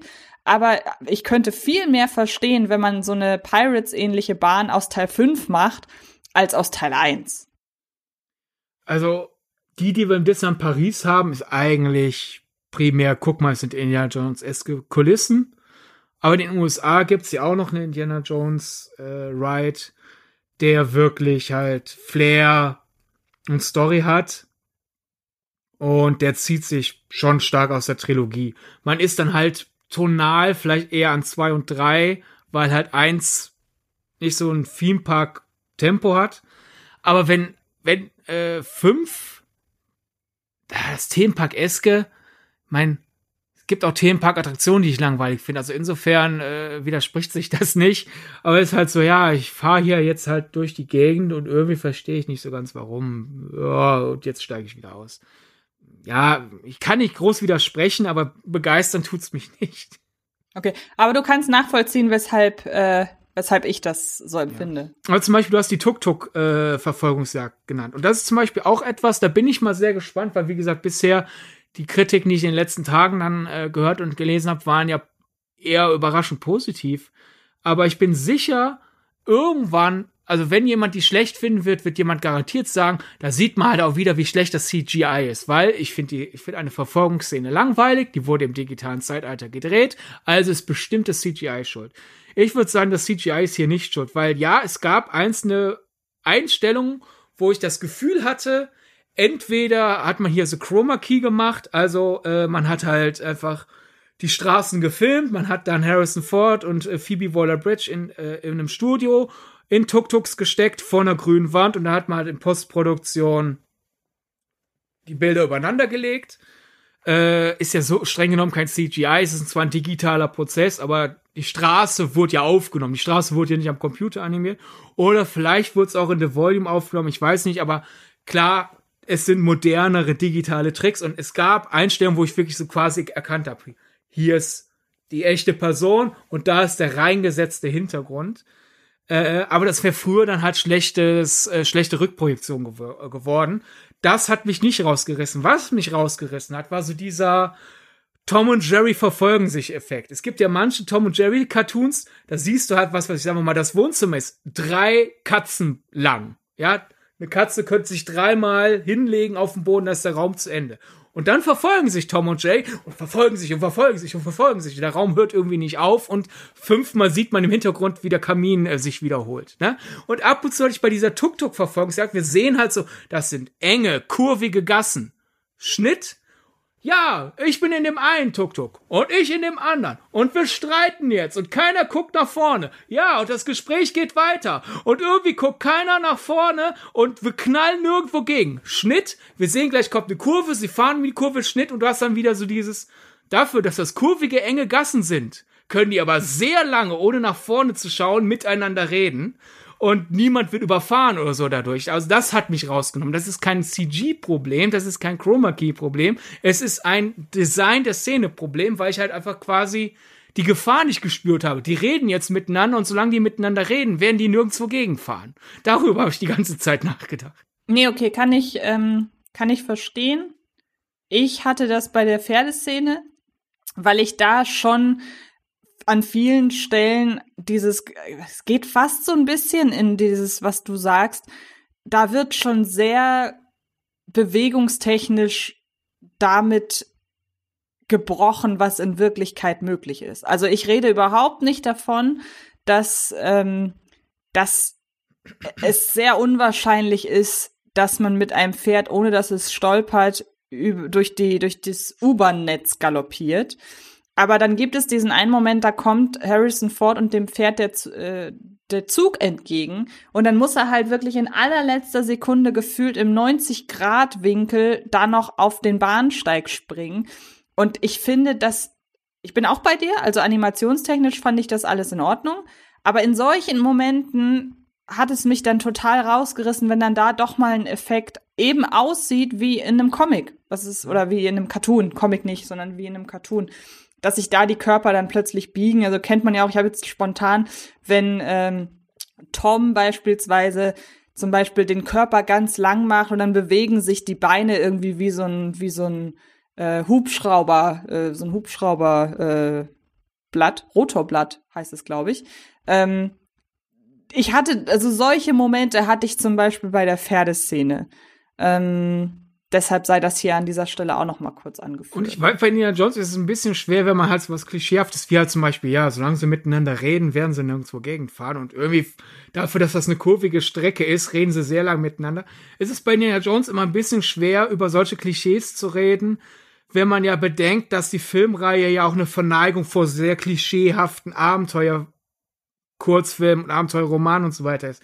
Da ist man sehr eng beieinander und ähm, da, äh, vielleicht ist es von mir Doppelzwing, aber was ich bei Indiana Jones verzeihe, ist halt, wenn ein Film in der Weltlogik seiner Vorbilder ist. Zum Beispiel halt bei Indiana Jones 4 regen sich ja einige auf, warum überlebt er eine Atombombenexplosion?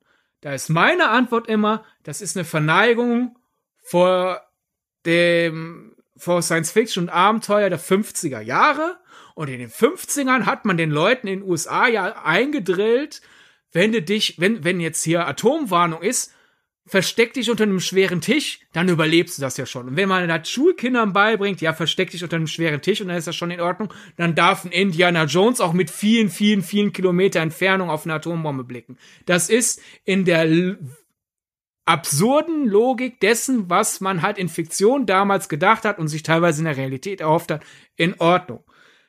Äh, oder halt, wenn äh, in, in zwei bei lebendigem Leib jemand das Herz rausgenommen wird. Ist halt so, ja, äh, ist halt Voodoo, ne? Hier existiert. Oder wenn man halt aus, aus sehr hoher äh, Distanz äh, in einem Schlauchboot gegen Boden knallt, weil, naja, ich sitze ja immer in dem Schlauchboot, ist ja Gummi, federt ab.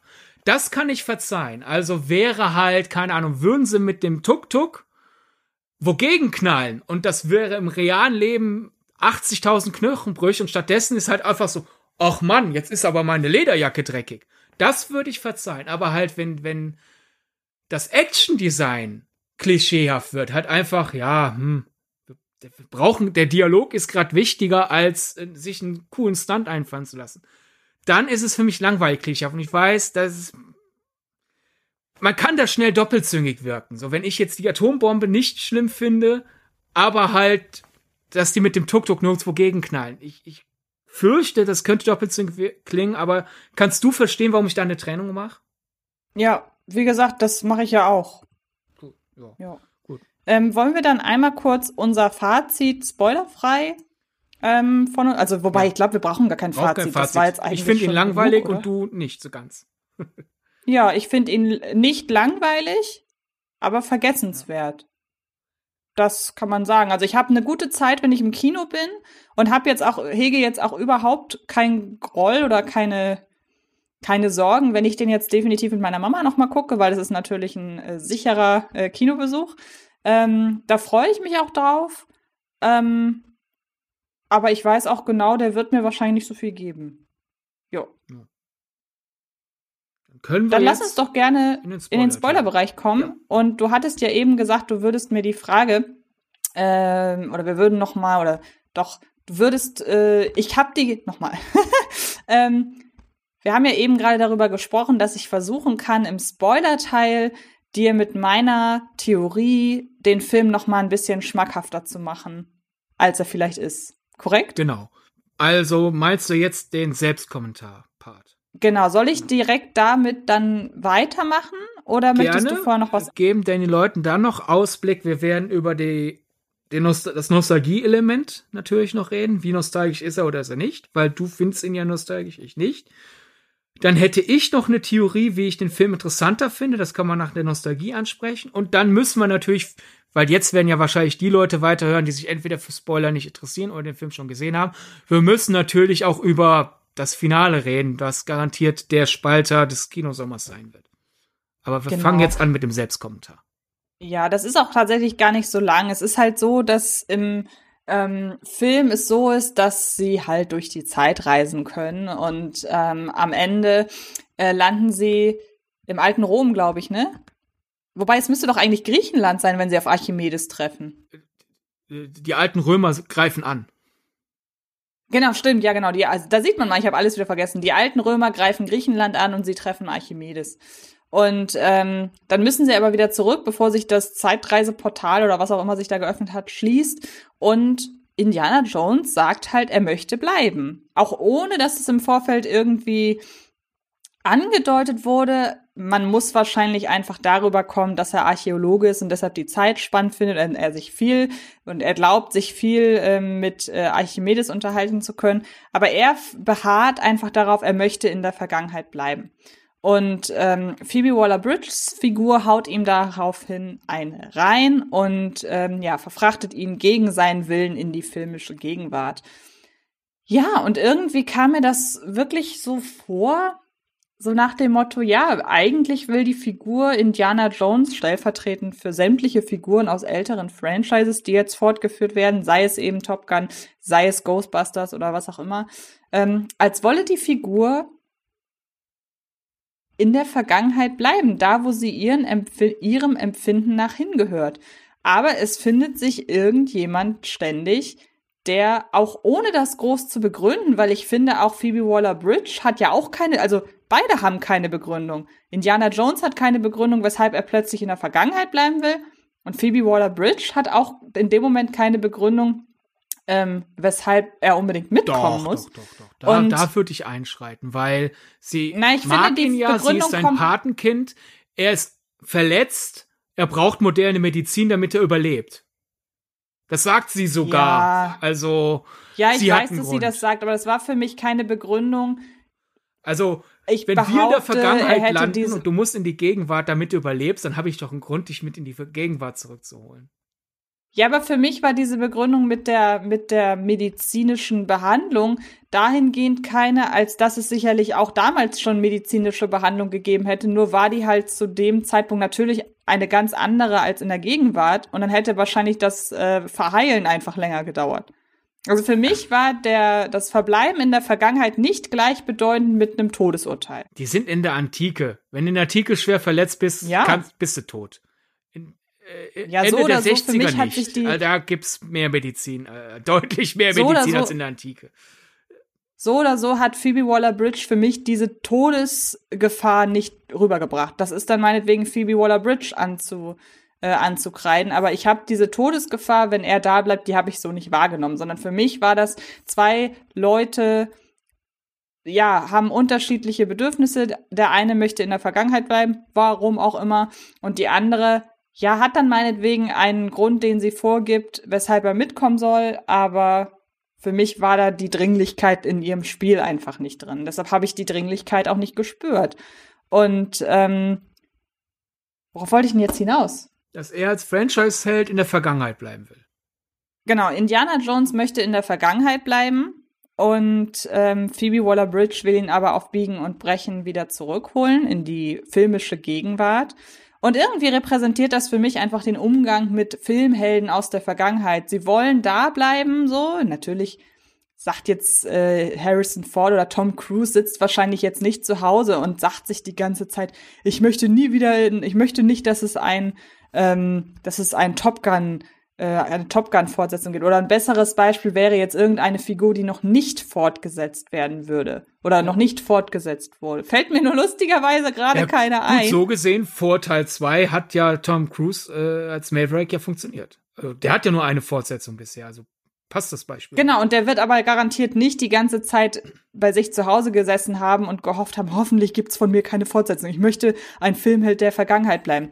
So extrem wird das nicht sein, aber für mich hat es, hat es, hat dieses Harrison Fords Figur zwanghaft zurückholen in die filmische Gegenwart, hat was von, wir ziehen zwanghaft Filmhelden aus der Vergangenheit eben in die Gegenwart. Allerdings, das kommt hier noch hinzu, Indiana Jones 5 spielt natürlich nicht in der Gegenwart Gegenwart, weil dann wäre ja Indiana Jones über 100 Jahre alt, sondern man hat gerade so im Film die Gegenwart kreiert, die die Leute vor der Leinwand noch irgendwie akzeptieren können, weil es ist nun mal die Welt, in der sie Indiana Jones kennen und lieben gelernt haben. Also in diesem Fall die späten 50er Jahre.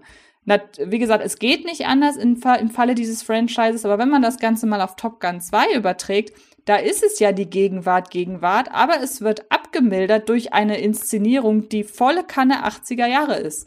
Und ähm, wie gesagt, das wird äh, James Mangold, der da wahrscheinlich einfach auch überhaupt keine Motivation hätte, so etwas auf einer, äh, auf einer äh, Metaebene auszuverhandeln, weil der wird wahrscheinlich äh, viel zu froh gewesen sein, dass man ihm diesen Job anvertraut hat. Das wird also auf gar keinen Fall ähm, die Intention irgendeiner Person hinter den Kulissen gewesen sein, aber für mich funktioniert diese Sichtart eins zu eins. Jetzt kam sie hier natürlich irgendwann in den letzten 15 Minuten auf, aber ich freue mich da auf die Zweitsichtung, weil ich gespannt bin, ob ich das in anderen Momenten des Films auch so sehen kann. Für mich funktioniert das leider vorne und hinten nicht. Also äh, die Gegenwart, Gegenwart ist ja 1969, ist ja auch eine Zeit, wo wir Indiana Jones, Ah, no, bisher- ich habe 59 gesagt, entschuldige. wo wir Indiana Jones bisher noch nicht gesehen haben. Man könnte es aber insofern als Gegenwart sehen, weil wir sind ja jetzt quasi nach der Mondlandung, was ja vor allem fürs US-amerikanische Publikum so eine gewisse kulturelle und technische Zäsur ist. Aber allein, weil dass die ja zum Beispiel in die Antike zurückreisen, äh, hindert so ein bisschen der, lass doch die alten Helden, wo sie waren, weil würden sie halt in die 30, äh, der, Schurke, der Schurke hat das ja vor, aber wird man halt zum Beispiel äh, in die Nazi-Zeit zurückreisen und wäre das erfolgreich und Indiana Jones wird irgendwie da bleiben wollen mit der vorgeschriebene Begründung, äh, ja, jetzt kann ich ja vielleicht die Zeit verändern und vielleicht mit seiner geführten, äh, mit seinem geführten Gedanken, das ist meine glorreiche Zeit. Damals habe ich was bewegt als Held. Und auf Metaebene, wir wollen doch Indiana Jones gegen Nazis kämpfen sehen und sonst nichts. Wird's für, für mich funktionieren, aber wenn das halt Indiana Jones in der Antike angeschossen da liegt und bevor er er hat vorher nie, mein, er ist Archäologe, natürlich findet er die Vergangenheit interessant, aber er findet sie halt interessant zu studieren. Ja, ich habe von Indiana Jones bis dahin auch innerhalb dieses Films nie dieses, oh, hätte ich doch damals gelebt, gefühlt. Und auf einmal ist er in der Antike angeschossen und sagt, ah, lass mich hier. Es ist dann rein dieses, ich, ach, das ist jetzt zu anstrengend, mich zu retten. Ich lass mich hier, lass mich hier den Heldentod sterben, muss ich nicht, musste ich nicht um mich bemühen. Zerschießt für mich jegliches Interpretationspotenzial des, wollen wir die Helden in ihrer, einfach mal in ihrer Zeit zurücklassen oder hat es einen Sinn, sie in unsere Zeit zu holen? Äh, daher, ich könnte mir vorstellen, dass das in irgendeinem Drehbuchentwurf vielleicht mal eine Bedeutung hatte. Aber so wie es im Film präsentiert wird, nicht mehr. Aber unterstreicht deine Lesart nicht im Grunde das, was ich gesagt habe, nur halt mit einer anderen Intention, weil dieses lasst mich hier so. Ja, aber es ist ja nicht seine nicht Zeit. Es ist ja, es ist ja viel weiter zurück. Also hat das ja nichts mit, wir, wir wollen die alten Helden in ihrer Zeit. Also, das ist ja quasi also für den Meta-Kommentar ist es ja übers Ziel hinausgeschossen. Man könnte dann vielleicht ja, höchstens gut. sagen, ah, guck mal, äh, James Mangold kritisiert unsere Nostalgie, äh, indem er vorführt, guckt mal hier, hier äh, was passiert als nächstes.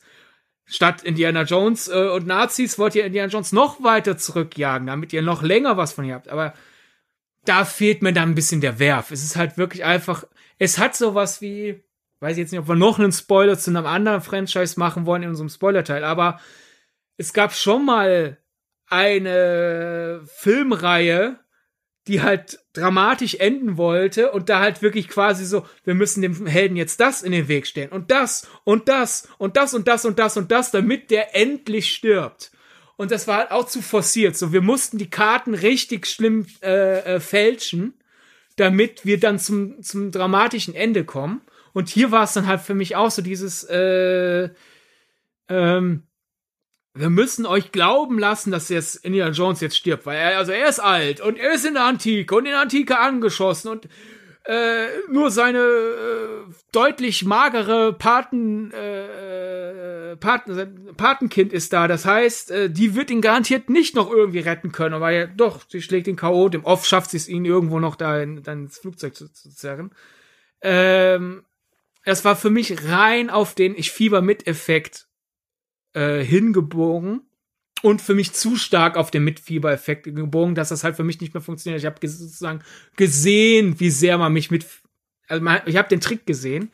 Äh, für die Metaebene war da bei diesem Forcieren der Dramatik kein Platz mehr. Also es könnte natürlich auch dann wiederum kritisieren, weshalb ähm, also die, die Nostalgie kritisieren, indem man halt sagt, Harrison Ford will in dieser, in seiner für ihn Vergangenheit bleiben. Ja, hakt meinetwegen ein bisschen dahingehend, als dass er die Vergangenheit ja nicht selbst erlebt hat. Ähm, diese nostalgische Verklärung funktioniert ja in der Regel nur oder funktioniert am besten, äh, wenn man halt in, an eine Welt zurückdenkt oder in eine Welt äh, rückwirkend äh, äh, transportiert wird, hätte ich fast gesagt, geistig, äh, die man auch selber erlebt hat, der man also auch ähm, Verklärung gegenüber überhaupt empfinden kann. Ähm, aber es würde natürlich entschuldigt, wenn ihr das gehört habt, das war der Hund.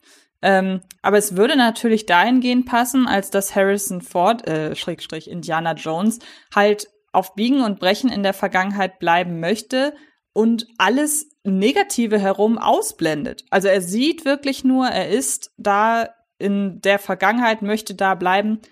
Und er übersieht dass er zum Beispiel schwer verletzt ist. Und er übersieht, dass es nicht seine Zeit ist. Und er übersieht, dass seine Gegenwart aber äh, Verpflichtungen mit sich bringt, sei es nun durch Personen oder durch andere Dinge, dass er in dem Moment ja Vergangenheitsverklärung betreibt, weil die ganzen negativen Aspekte für ihn in dem Moment keine Rolle spielen. Wird er das machen, meinetwegen, es wäre dann immer noch sehr krumm, weil der Held aus Film ab den 80er Jahren, der die gespielt haben äh, in den 30ern, äh, 40ern, dann 50ern, äh, ist jetzt auf einmal in der Antike, also ist das schon krumm, aber vor allem er rennt da ja nicht durch die Gegend. Ach geil, die Antike ist meine Lieblingszeit als Archäologe. Oh, jetzt kann ich so viel forschen. Wie ich bin nicht verletzt. Ach, das ist, das ist, das ist nur ein Kratzer. Sondern der liegt da ja wirklich angeschossen.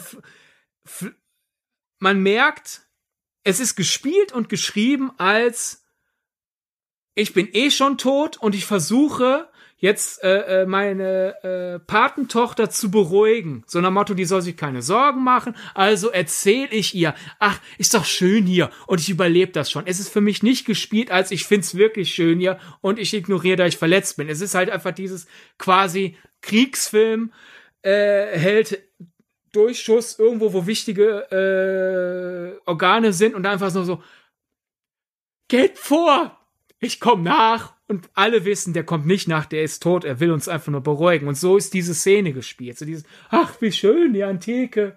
Ich quatsch dann gleich noch ein bisschen mich Archimedes, jetzt lass mich doch. Ach, das, es ist zu stark gespielt als und geschrieben als, äh, äh ich sterbe und ich weiß, dass ich sterbe. Und ich sehe nicht, ich, ich sehe keine Chance, dass man mich noch retten kann, also versuche es gar nicht erst. Ja, nach meiner Theorie überlasse ich dann dir das Feld.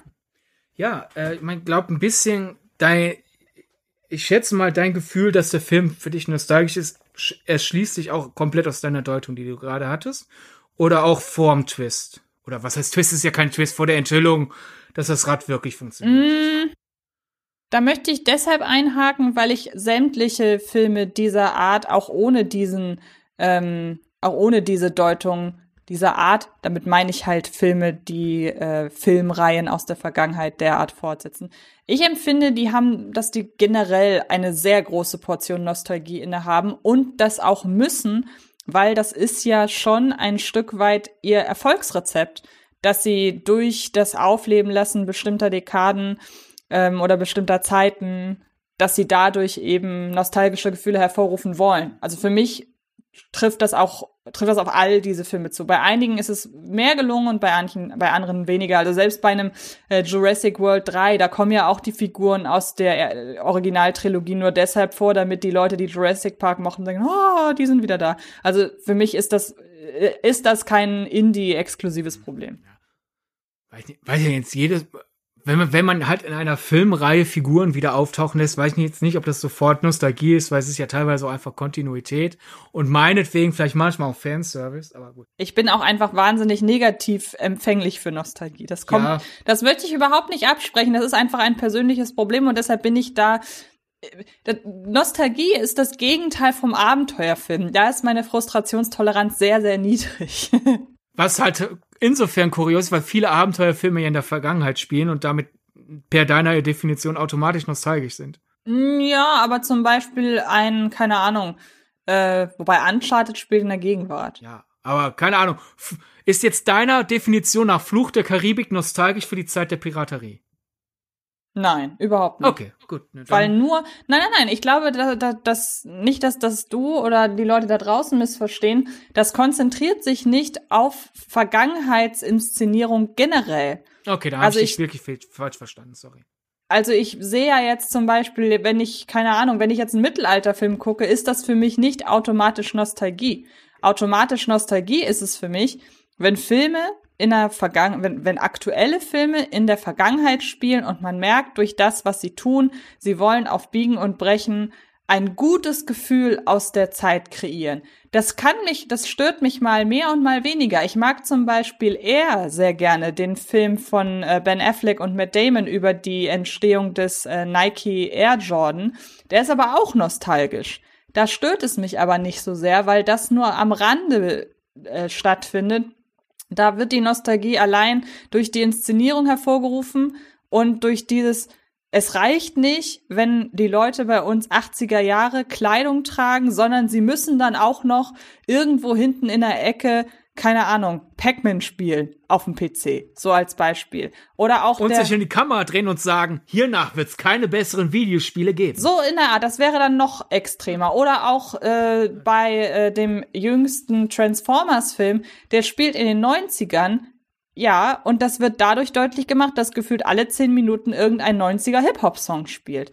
Also das ist für mich die, das Kreieren von Nostalgie. Nicht, dass Herr äh, nicht das Spielen in einem Film, äh, in, nicht das Spielen eines Films in einer Zeit. Also ich empfinde zum Beispiel keinen einzigen Wes Anderson-Film als nostalgisch, weil ich da das Gefühl habe, Wes Anderson wählt als einer der wenigen Leute die Zeit, in der seine Filme spielen, anhand dessen aus, was er optisch cool findet und was er für Figuren, was ihm für Figuren darin einfallen. Und das ist ja lustig, weil Wes Anderson wird ja von vielen als sehr nostalgisch wahrgenommen. Aber da habe ich das Gefühl, da ordnet sich das alles dem unter, ähm, was er erzählen will. Also ich hoffe, ich habe das ein bisschen erklären können jetzt. Ja, ja, ja, ja. Ich glaube, generell ist es aber ähnlich, waren ja so ein bisschen so wie halt die Meinungen anderer dann zwangsweise auch unsere eigene beeinflussen. Ich glaube, generell könntest du gute mal wieder ein bisschen Kontakt zu Leuten zu haben, die nicht immer so aggressiv dauernostalgisch sind, so dass genau. deine Nostalgie, Allergie genau. ein bisschen äh, sich beruhigen kann. Aber ich verstehe jetzt besser, was du meinst. Okay. Unterschreib nicht alles, aber ich kann es wenigstens besser verstehen. Äh, weil mein Punkt war halt einfach, weil zum Beispiel, ich finde jetzt halt Indiana Jones 5 ziemlich unnostalgisch und äh, wir können das auch meinetwegen mit einem anderen Begriff äh, ersetzen, weil ich finde Indiana Jones 1 bis 4 imitieren ja stark einen Stil und sind gleichzeitig in ihrer Zeit verwurzelt. Also halt Indiana Jones 1 ist von 1981, äh, atmet also zwangsweise noch so ein bisschen eher so das große Filme machen der späten 70er und filtert daraus den Blick auf halt diese ganze Abenteuer-Schundunterhaltung sozusagen der 30er und 40er. Das macht dann Indiana Jones 4, äh, Indiana Jones 2 auch. Mit ein bisschen stärker schon, wir sind in den 80er unter, angekommen, ein bisschen wie, wie funktionieren 80er Blockbuster. Dann Indiana Jones 3, äh, äh, quasi dasselbe macht wie 1, nur ein bisschen temporeicher und äh, dann halt Indiana Jones 4 äh, äh, mit dem Blick der, der, der 2000er Jahre äh, halt auf B-Movies und B-Comics der 50er zurückblicken. Und während fünf habe ich halt die ganze Zeit gedacht, so, wo ist jetzt hier der, wo ist jetzt hier die Herangehensweise? Weil eigentlich müsste man ja dann denken, wenn die Filme bisher immer die, die, äh, die, die leichtgängige Unterhaltung ihres zeitlichen Settings verarbeitet haben müsste dann ja auch Indiana Jones 5, der 1969 spielt, also quasi Pulp der 60er verarbeiten. Und das habe ich nicht wirklich gefunden. Und habe ich erst gedacht, komm, Abwechslung. Sei, mach jetzt hier nicht einen auf Prinzipienreiter. Indiana Jones hat bisher immer die äh, äh Popkultur seines zeitlichen Settings verarbeitet, also muss er das jetzt auch. Das, da kommt meine Kritik nicht her. Ich war offen für, spielte halt nur noch Ende der 60er und äh, egal, versuchen wir was Neues. Aber es ist ja dann letzten Endes nichts Neues gekommen, was mich überzeugt hat. Und dann habe ich halt überlegt, so wäre der Film vielleicht wenigstens interessanter, würde er halt dieses, dieses Element fortführen. Es wäre ja immer noch was Neues. Es war ja neu, dass Indiana Jones schon der 50er verarbeitet. Jetzt wäre es halt neu, dass Indiana Jones, Anführungszeichen, schon der 60er verarbeitet. Es wäre ja immer noch Abwechslung drin. Aber man hätte wenigstens was gehabt, wo man Ideen hinkanalisieren kann. Weil, was ich mir jetzt dann, ist jetzt sozusagen meine Theorie, und ich weiß, man soll den Film besprechen, den man bekommen hat. Daher ich bin gerade ein bisschen schuldig, was zu tun, was ich sonst auch schwierig finde. Aber wir sind ja jetzt so quasi beim Punkt angekommen, äh, ich kann mit dem Film, den ich bekomme, leider nichts anfangen. Ich habe es versucht zu erklären und jetzt betrachte ich ihn in der, im Erbe seiner Reihe. Indiana Jones hat auch immer ein bisschen Grundidee von George Lucas und Steven Spielberg war ja zusätzlich zu verarbeiten, diesen Schund, den wir mochten, war auch, wir kreieren unseren eigenen James Bond. Sonderlich stark hat man das hier nie gemerkt, außer vielleicht im Intro des zweiten Teils. Wobei man Aber sagen muss, das war gestern auch eine Sache, die wir mehrmals gesagt haben. Eigentlich ist Indiana Jones James Bond nur, ja, das tut mir jetzt so leid, dass ich das sagen muss, aber Indiana Jones ist auch so ein bisschen James Bond in unsympathisch, muss man sagen. Weil Indiana Jones hat ja hat ja als Figur, finde ich, relativ, das führt jetzt viel zu weit und es tut mir auch total leid, dass ich deine deinen Ansatz hier unterbrechen muss. Ähm, aber wir hatten, ich hatte halt gestern beim Gucken, zumindest bei, bei Teil 1, um Gottes Willen, ähm, schon das Gefühl, dass Indiana oder Indy eine Figur ist, die sehr, sehr wenig sympathische Facetten hat. Aber vielleicht kommt das in den nächsten Teilen noch mal mehr durch. Er ist schon ein rauer Held. Das ist auch so ein bisschen der, der Popkultur-Zurückblick-Effekt, weil halt sehr viele Leute Indiana Jones seit ihrer Kindheit kennen. Ist er für uns ein Sympathieträger, weil ich mag den doch schon seit langem. Mhm. Er soll auch ein Mistkerl sein. Ja, okay, gut. Es soll ein Mistkerl sein, dem er gerne zuschaut. Okay. Also er soll, er soll eine Kim sein, statt eine ja. Brooke. Ne? Äh, und im Laufe der Fortsetzung sind ein bisschen stärker die Sympathiekarten ihm zugespielt worden. Naja, ah jedenfalls halt einfach, wenn wir ja jetzt 1969 spielen, sind wir ja im Zeitalter der Bond-Filme. Daher wäre es vielleicht interessanter gewesen, nach Indiana Jones Abenteuerfilm der 30er, 40er, nach Indiana Jones Science-Fiction-Film der 50er, jetzt Indiana Jones als James Bond mit, äh, man kann dann ja auch so ein bisschen greifen dann zeitlich ein bisschen vorweg, aber natürlich auch James Bond hatte ja seine Weltallabenteuerwetten da, Moonraker.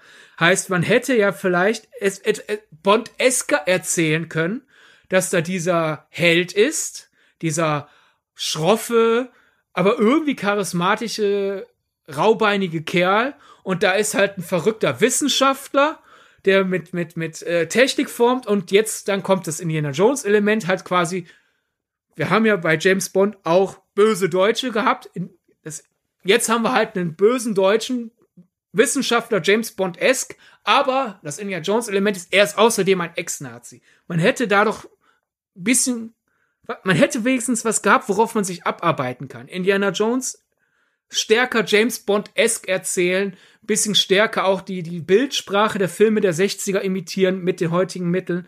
Dann hätte man ein bisschen mehr Dynamik gehabt drin, als halt, ihr wollt Indiana Jones, der sich vor Schlangen ekelt, ihr wollt in einem Indiana Jones Film ekliges Geziefer, ihr wollt in einem Indiana Jones Film irgendwann mal die Peitsche sehen, ihr wollt in einem Indiana Jones Film Kämpfe äh, äh, gegen die Nazis, hier, äh, äh hier, hier ist doch alles, was ihr wollt. Ich finde da dieses an James Bond abarbeiten wäre doch viel interessanter gewesen und halt, finde ich, im Sinne der Reihe, oder?